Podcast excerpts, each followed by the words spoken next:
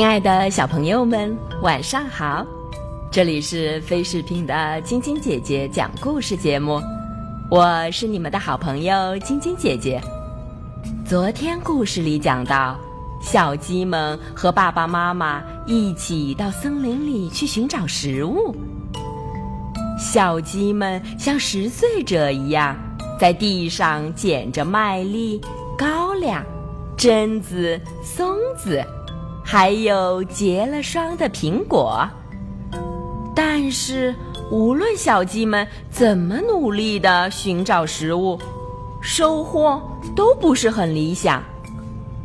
啊，原来是野猪部队已经在我们之前扫荡过这里了，皮迪克气愤地说：“所以我们只能捡到些残渣剩饭。”不远处，贝里奥惊奇地发现，地上散落着红色的浆果，这可是他最爱吃的甜点了。太好了，谁也没看见，这些浆果都归我吃，吃完谁也不告诉。贝里奥开心地埋头吃起来。贝里奥吃撑了，刚一直起腰，吓得大叫起来。啊！我不是在做噩梦吧？大家快逃啊！怪物，驼背怪物！小鸡们顺着贝里奥指的方向一看，顿时吓得腿直哆嗦，膝盖碰在一起，咯噔咯噔的作响。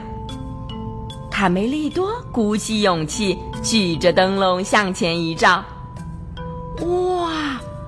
这个怪物真是丑，不一般的丑。它为什么被绑在树上？看它的牙！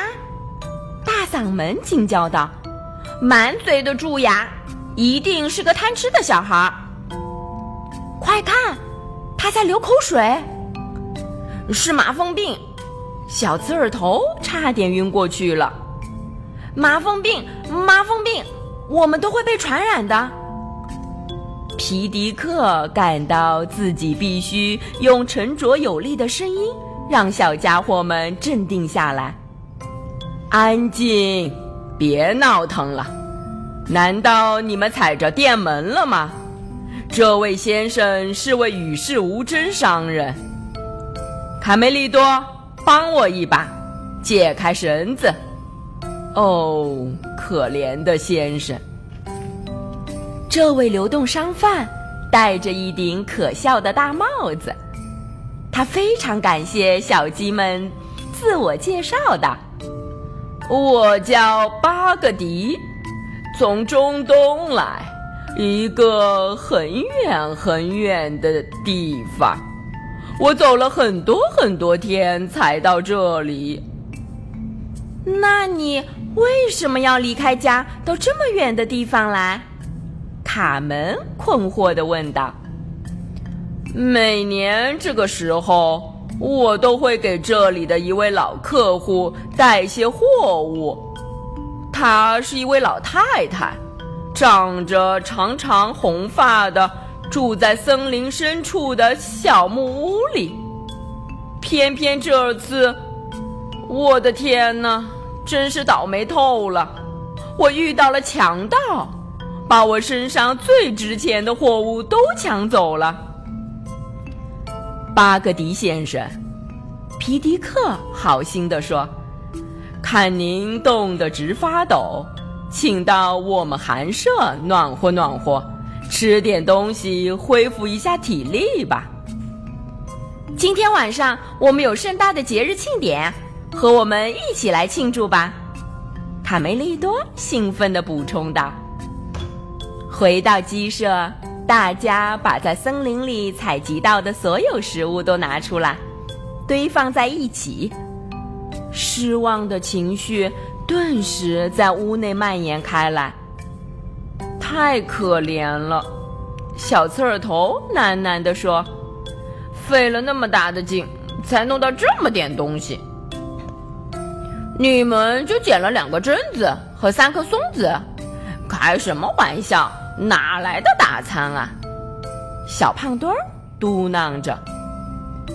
可今天晚上，卡罗索舅舅和他的老婆、孩子都会到我们这儿来。小刺儿头提醒道：“如果就给他们吃这些，那也太寒碜了吧？这还没算那个外国人的饭量呢，他肯定有我们四个的饭量大。”大嗓门做了个鬼脸。巴格迪根本没把大嗓门的话放在心上。朋友们。今晚的庆典，我有一个救场的办法。巴格迪小心翼翼地取下头巾。那帮强盗抢走了我所有的货物，幸好他们没发现我最后保留的这点财产。你们看，卡门惊叹地问：“这就是佩罗讲的梦神的故事里？”让人直打瞌睡的梦之沙吗？骆驼巴格迪弯下腰对小鸡们轻声说：“这可不会让人打瞌睡，这是上等美味，你们将会体验到前所未有的愉悦。来，尝尝这些从未见过的白色颗粒。”亮晶晶的，闪烁着光芒。小鸡们有点犹豫，想起了爸爸妈妈一再告诫：不要吃陌生人的食物。那么，他们最终到底吃了吗？明天继续来听晶晶姐姐讲故事吧。喜欢晶晶姐姐讲故事节目的朋友们，可以关注微信公众号“飞视频”。收看我们每天为小朋友们精心准备的视频节目，也可以通过喜马拉雅收听晶晶姐姐讲故事电台广播。宝贝们的家长可以将小朋友的生日、姓名和所在城市等信息，通过飞视频微信公众号发送给我们，我们会在宝贝生日当天送上我们的生日祝福哦。好了，小朋友们，祝你们做个好梦。晚安，小点点也祝你做个好梦。晚安。